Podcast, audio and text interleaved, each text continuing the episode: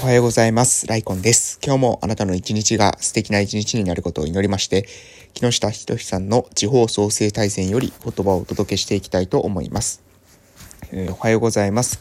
本日2022年の4月の18日月曜日でございます。皆様いかがお過ごしでしょうか、えー、今週もですね、スタートでございますけれども、私は鹿児島県の奄美大島の某村で地域おこし協力隊として活動しているものでございます。えー、っとですね、私はこの朝の配信はですね、土日の方はしておりませんので、土日の分もですね、本日、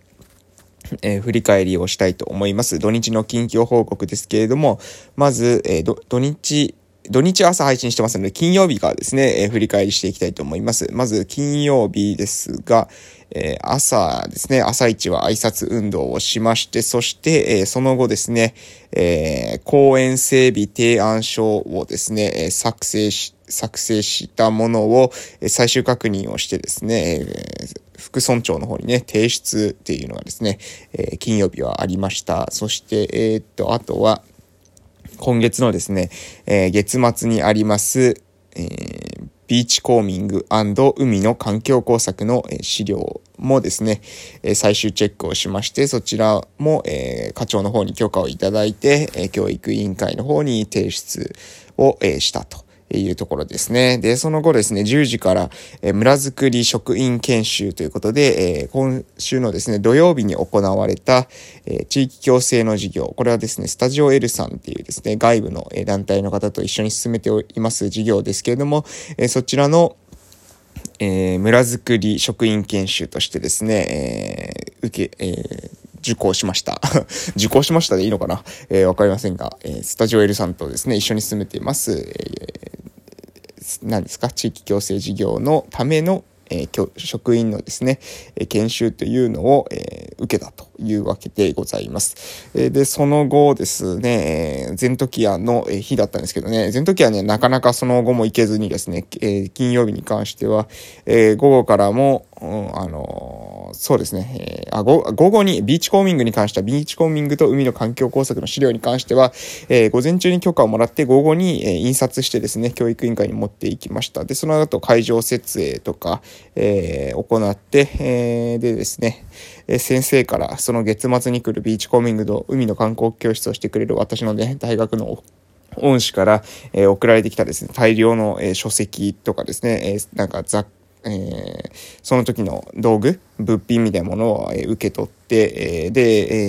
え、夜ですね、え、19時にスタジオ L さんたちと、まあ、打ち合わせ兼食事会みたいな感じの、え、イベントっていうか、イベントじゃないですね。なんて言うんですか、食事会を、え、行いました。はい。ちょっとごめんなさいね。月曜日なのでね、あの、2日喋ってないのでね、あんま喋れないですね。あの、話してるとびっくりなんですけども。で、土曜日、どんな感じだったのかっていうと、まあ、特にですね、土曜日は休みなので、活動、大きな活動っていうのはないんですけれども、えー、あ、ありましたね。土曜日は、えー私たちのその地域共生事業のクリシいっちゃん座談会っていうのを、えー、開催しました。私たちの地域のですね、まあ、大きな、えー、ホールを使って、教育委員会があるホールなんですけど、そこのところを使ってですね、やったという感じです。まあ、午前中で、えー、やってですね、えー、午後は特に、え、大きな予定はなく、えー、夜になった時にね、あの、私がいつもですね、ご飯を食べに行って、え、行かせていただいています。あの、方のところでですね、まあ、夕食を食べて、えー、いたと。そんな感じの、えー、土曜日でございました。そして日曜日ですけれども、今度は日曜日はですね、えー、午前中の方に、今度は、えー、集落座談会ですね。集落懇談会、座談会ですけども、私の積んでいます集落の方に、まあ、行政の方々が来てですね、えー、行政報告会っていうんですかね、まあ、1年間こういったことをしていきます、みたいなことでですね、え、報告が、えー、あったというわけでございます。うんで、えー、午後はですね、まあ、午後は特に、まあそうですね、まあ、あの、遊んで過ごしたというか、えー、地域のですね、子供たちが、来ていましたので、子供たちと遊んで、その後に夕方にですね、ま、私のその、えー、最近近くにですね、えー、また移り住まれた、えー、若い方という、若いって言っても私よりはですね、だいぶ年上なんですけども、その方たちとですね、一緒に、えー、なんか飲み会がありましたので、まずそちらの方に出席したというか、顔出しをさせていただいたと、そういった感じでございます。はい、そんな感じでですね、まあ、金、土、日ね、えー、まあ、いろいろありましたけれどもね、なかなか、うん、まあ、充実してですね、日々過ごせているなと思いますし、まあ、今後もですね、えー、金土日、あまりね、こう、土日関係ないんですよね。土日は土日でやることがあって、えー、平日は平日でやることがあってという感じで、土日を、あの、完璧に、えー、何もすることがないってことは珍しいんですけども、それでもね、まあ、メリハリをつけて、特にこういった配信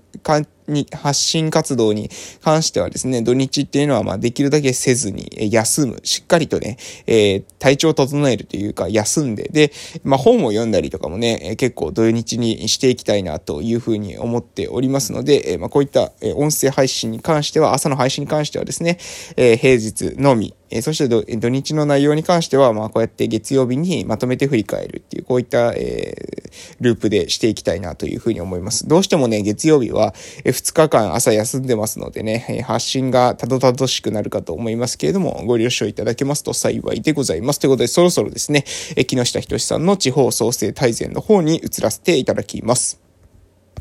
それでは、えー、行きましょう。本日はですね、第三セクターに、えー、関する内容でございます。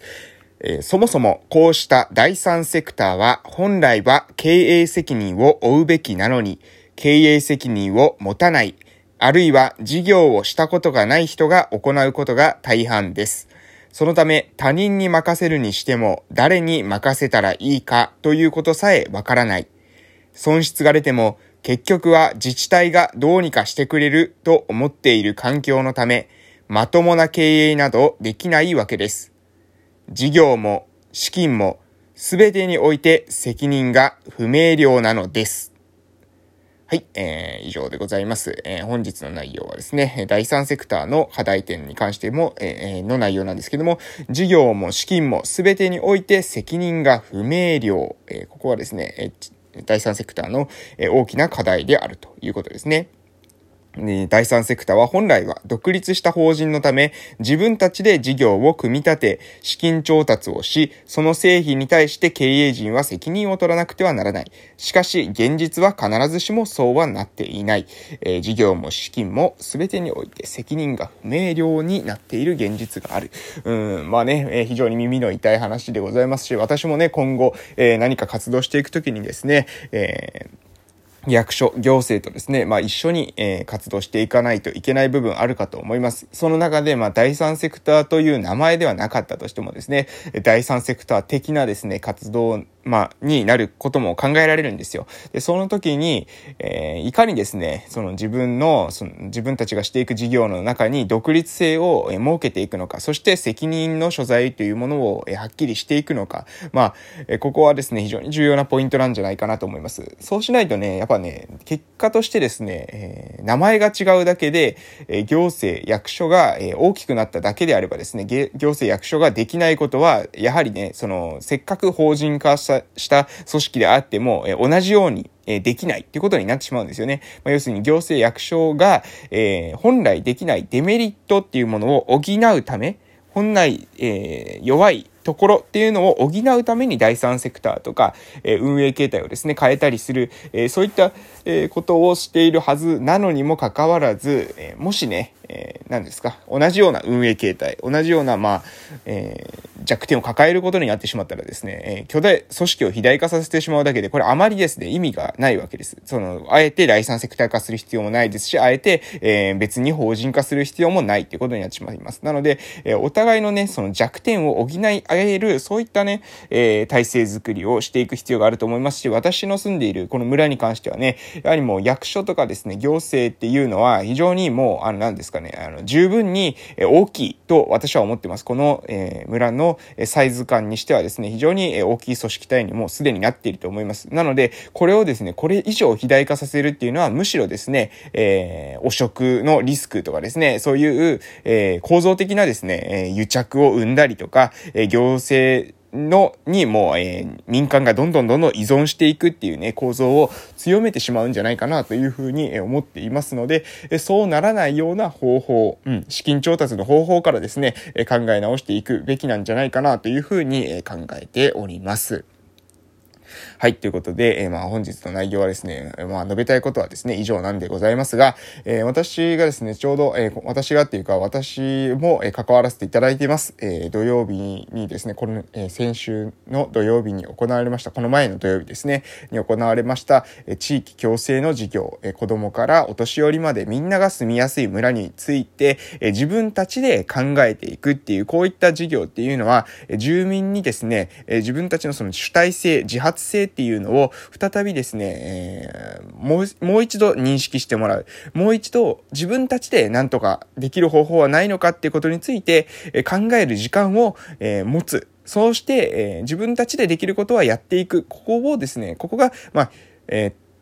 うん、非常に重要なことだと思うんですよね。え集落が14集落、私の村はあるんですけども、その14集落の人たちが少しずつだけでもですね、自分たちでできることからやっていこうというふうに思うことこれをね、大切にしていきたいなと思いますし、私もね、それがどうやったら実際に実現できるのかっていうことについてですね、え自分ができることからですね、え協力させていただきたいなと思いますし、周りの人にもですね、え声かけをして一緒に取り組んでいけたら、それは、えとても、えいいことなんじゃないかなというふうに思っております。ということで今日はこの辺で終わらせていただきたいと思います。えそれでは、えこれから今日というあなたの人生の貴重な、貴重な一日が始まります。えこういったもう一日っていうのはね、過ぎてしまったら戻ってくることはありません。一日ね、過ごす。どう過ごすのかってことがですね、えこれをどう過ごすのかをですね、365日続けると1年になります。え、これをずっと続けていくとですね、死ぬまでこれが続いていくわけですね。結局、今日何をするのかっていうことがですね、最も重要であるっていうことをですね、え、覚えて、えー、一日一日大切に過ごしていけたらなというふうに思っております。ということで今日はこの辺で、え終わらせていただきたいと思います。それでは、え本日も、え頑張りましょう。いってらっしゃい